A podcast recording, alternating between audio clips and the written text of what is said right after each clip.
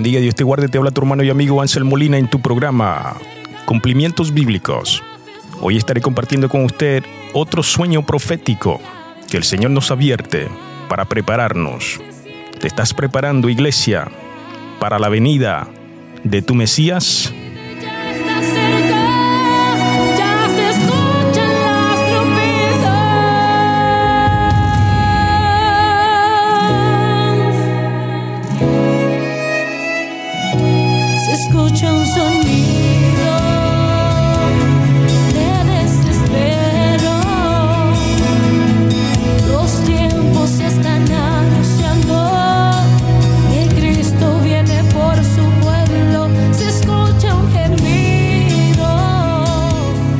Apercíbete, amada iglesia, porque el tiempo del Mesías se acerca. Ya pronto el Señor, Dios de los cielos de la tierra y de toda la creación, se manifestará en las nubes y llamará a su preciosa novia para estar en las bodas del Cordero y estar con Él en ese evento tan especial que durará siete años. Y durante esos siete años, aquí en la tierra, habrá gran tribulación. Escapa tú de la ira venidera de Jehová.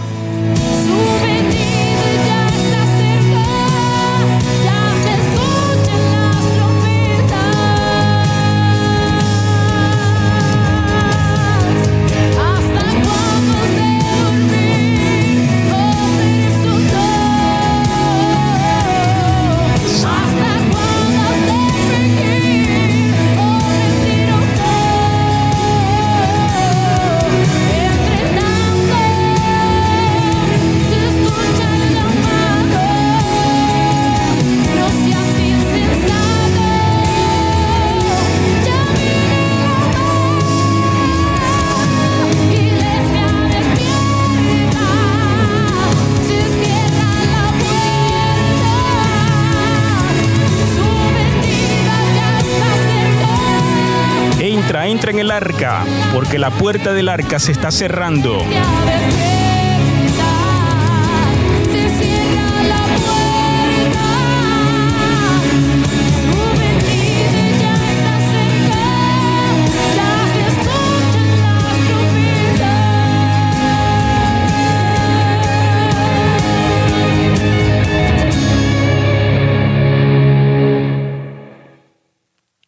Bendito sea el Señor.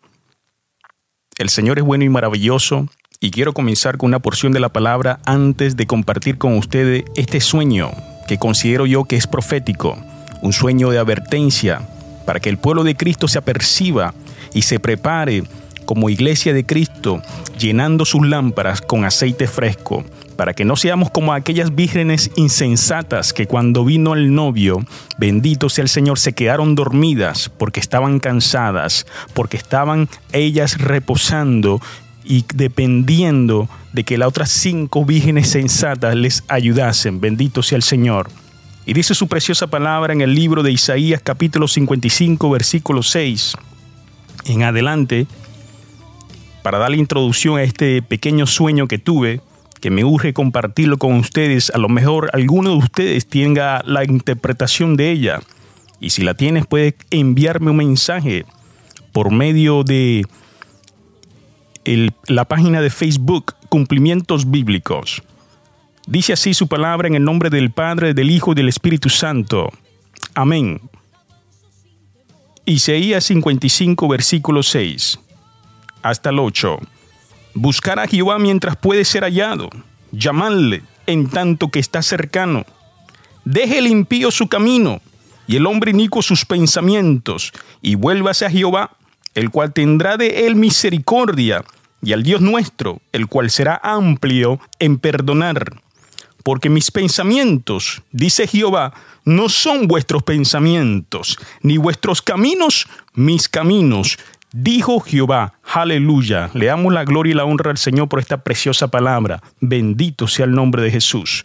Padre, gracias te doy por este privilegio que me das de comunicar este sueño a la audiencia, Señor, aquellos que creen en tu palabra, aquellos que están atentos a los acontecimientos finales que ya han sido eh, dichos en tu preciosa palabra, Señor. Sabemos que estamos viviendo en días peligrosos, en días finales, donde dice tu preciosa palabra, Señor, que a lo bueno le dirán malo y a lo malo le dirán bueno.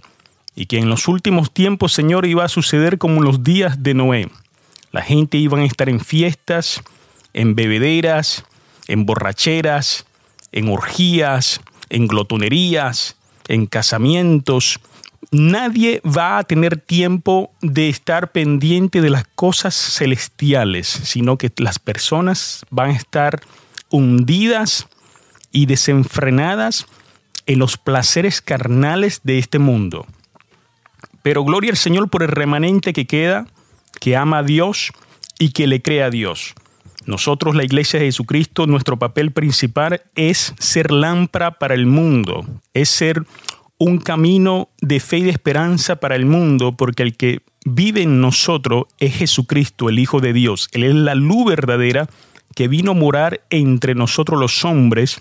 Y como dice su preciosa palabra en el principio, cuando Jesucristo vino a habitar entre nosotros, las tinieblas, gloria al Señor, no comprendió lo que le estaba rodeando a ello, que era la luz, la luz de Cristo, bendito sea el Dios. Y esa luz verdadera vino a alumbrar y a quitar la ceguera del hombre, de la mujer, de la humanidad que estaba atada en un mundo de oscuridad, de maldad, gobernado por Satanás, el mismo anticristo, que pronto se va a manifestar en la faz de la tierra. Y ya la plataforma del anticristo está preparado, ya la marca del anticristo está preparado, ya el gobierno universal está preparado, ya una economía global está preparado. Dicen que va a suceder pronto el gran reseteo y tantas otras cosas que están preparando el camino del anticristo. Vemos cómo los gobiernos se están unificando, vemos cómo el mundo se está unificando, quieren un orden mundial. Ellos están anhelando de que este orden mundial se implemente no mañana, sino ahora, pronto, ya. Ellos quieren que se implemente esta nueva orden mundial. Porque con esta nueva orden mundial, el mundo será sometido a un gobierno anticristiano, a un gobierno que va a someter a las masas a ponerse la marca del 666, la marca del anticristo, la marca de la bestia. Y esta marca dice la palabra del Señor que aquellos que se deben poner esta marca ya han sido condenados, no tendrán más salvación. Estamos hablando de alrededor de 8 billones de almas en la tierra y si Satanás llega a marcar a los 8 billones de almas, son 8 billones de almas que se irán sin Cristo por una eternidad al infierno y por último serán lanzados al lago de fuego. Y eso es lo que quiere Satanás, que los hombres se vayan sin Cristo a una eternidad, a la perdición eterna, porque he ahí, es ahí donde Él va pronto a caer. Él va a ser el primero que va a inaugurar el lago de fuego, el Señor lo reprenda. Pero Cristo vino a salvar y vino a dar vida y vida en abundancia, por cuanto Él no quiere que nadie perezca, sino que todos procedan al arrepentimiento. Y este es el propósito de estos programas, el propósito de los profetas de Dios, de las profetas de Dios, predicar la palabra de Dios en tiempo y fuera de tiempo, sin importar qué gobierno esté en control, porque la iglesia es una iglesia apolítica, es una iglesia que no se rige por políticas de hombre, sino que se rige por la dirección divina y los mandamientos y conceptos bíblicos de parte de Dios establecido en la palabra suya santa, las sagradas escrituras, la Biblia. Entonces, para entrar en el sueño, mis hermanos, amigos que me escuchan, hoy es 16 de enero 2021, alrededor de las 8 de la mañana, eh, soñaba que estaba en la ciudad de Nueva York. Me sueño de nuevo que estoy en la ciudad de Nueva York, pero era un sueño eh, que voy a tratar de describirle para aquellos que tengan el don de interpretación de sueños. Gloria al Señor. ya que los sueños muchas veces no se pueden tomar literalmente, ya que en los sueños Dios muchas veces nos habla de manera simbólica y tenemos que pedirle al Señor que nos dé la interpretación del simbolismo. A veces sí son literales, pero a veces no son literales. Y es ahí donde, por medio del discernimiento de espíritu, la relación que tengamos con el Padre Celestial, con el Espíritu Santo, podemos entender la interpretación del sueño, así como el sueño de Nabucodonosor, que soñó con esa gran estatua, obviamente él no entendía el sueño y los diferentes tipos de metales preciosos que representaban a la estatua, pero Dios usó al siervo Daniel para interpretar el sueño. Bendito sea el Señor. Y fue de tal manera, hermanos, que le estaba dando la interpretación de los imperios que iban a tomar dominio de la faz de la tierra. Y estamos ahora en la última fase, en la fase donde dice que estamos en los pies, donde está el hierro mezclado con lodo. Algunos dicen que el hierro viene siendo la política y el lodo la religión. Eh, otros dicen que el lodo puede ser también la economía. Pero bueno, eh, volvamos al sueño. En el sueño eh, yo me veo como si estuviera en Nueva York. estaba como en un tercer, cuarto piso, más o menos en el apartamento donde yo vivía antes, cuando era soltero, soltero en Nueva York. Y allí eh, yo estaba mirando hacia la ventana principal que mira hacia la, calle principal. Y en esta calle eh, eh, había como un pequeño balcón y yo podía ver hacia afuera, hacia el horizonte. Se veían los pequeños edificios, son edificios como de cuatro, cinco, creo que no más de seis, pisos en el Alto Manhattan. No son altos como si uno estuviera en el centro de, de la ciudad. Y ahí yo podía ver hacia mi mano derecha, era como un atardecer, y veía en el cielo, eh, en el horizonte, no tan alto, sino como en el centro, eh, subiendo un poco más alto del horizonte, eh, veía la luna y la luna se veía como una pestañita, se veía bien pequeña la luna.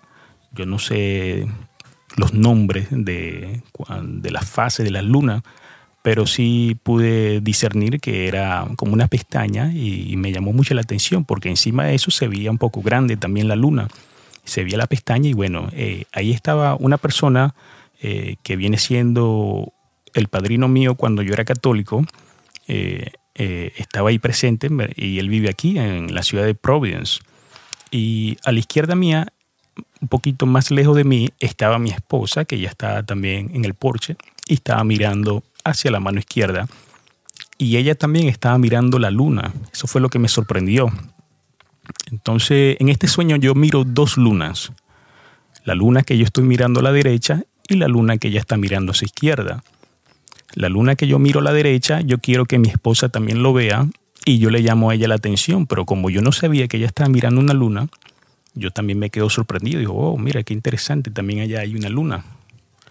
Y así como cuestión de segundo, esa luna ya no era una pestañita, sino que era una luna llena.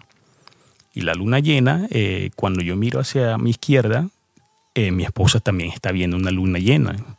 Y dije, oye, ¿qué es esto? Son dos lunas. Y bueno, este, me llamó mucho la atención. No sé qué fue yo a hacer eh, entré rápidamente al apartamento y ahí estaba otro joven que vivía antes en el apartamento donde yo vivía, que rentaba un, perdón, un cuarto en ese apartamento. Y el joven este, se fue a su cuarto. Y cuando yo salgo, este, eh, todavía está ahí el padrino y miro hacia el cielo y miro que esa luna se veía súper detallada más o menos como cuando uno agarra un telescopio y mira la superficie de la luna y uno mira los impactos que los pequeños meteoritos le han dado a la luna, eh, más o menos así se veía esa superficie toda rocosa, rústica, eh, montañosa, por cuestión de esos impactos. Y bueno, este, yo digo, óyeme, pero esto se está como que acercando, no sé, este, me, llamó mucho, mucho la atención. Le digo a mi esposa, mira, mira, es como que se está acercando. Y wow, de repente se acercó, hermano, a la atmósfera nuestra. Y cuando se acercó a nuestra atmósfera, yo no la vi en fuego. En mi, en mi, mi primera impresión, eh, yo dije, wow, parece un asteroide, pero obviamente no puede ser un asteroide porque un asteroide acabaría con toda la Tierra, sino que era del tamaño del edificio donde yo estaba en el sueño. Era, era bien grande, hermano, era como el tamaño de una cuadra. Eh, pero estaba encima. Eh, es como más o menos cuando uno está mirando un avión pasar por encima, pero que el avión está muy cerca de uno, eh, uno, uno sentía ese tipo de impresión. Y rápidamente dije, wow, esto va a chocar. Eso fue lo primero que yo pensé, esto va a chocar, esto va a impactar con algo. Movámonos rápido a buscar refugio. Y el primer, la primera decisión que nosotros tomamos así como instinto, fue refugiarnos en la sala, pero en la sala había muchas ventanas, había una ventana corrediza eh, de vidrio, eh, habían varias ventanas que estaban abiertas eh, y nosotros estábamos como tratando de refugiarnos en esa sala, pero mi esposa rápidamente dice, no, no, mejor vámonos al closet. Yo lo estaba pensando, pero no había tomado acción. Y dije, sí, sí, vámonos mejor al closet, porque pensaba que ya iba a impactar.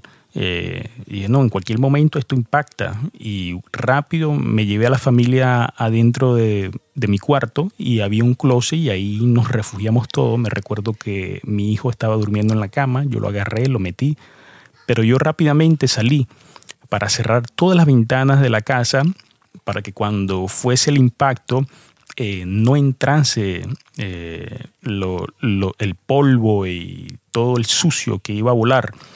Eh, pero sí, ya el impacto había sucedido, pero no se sintió fuerte. Donde yo estaba no se sintió fuerte.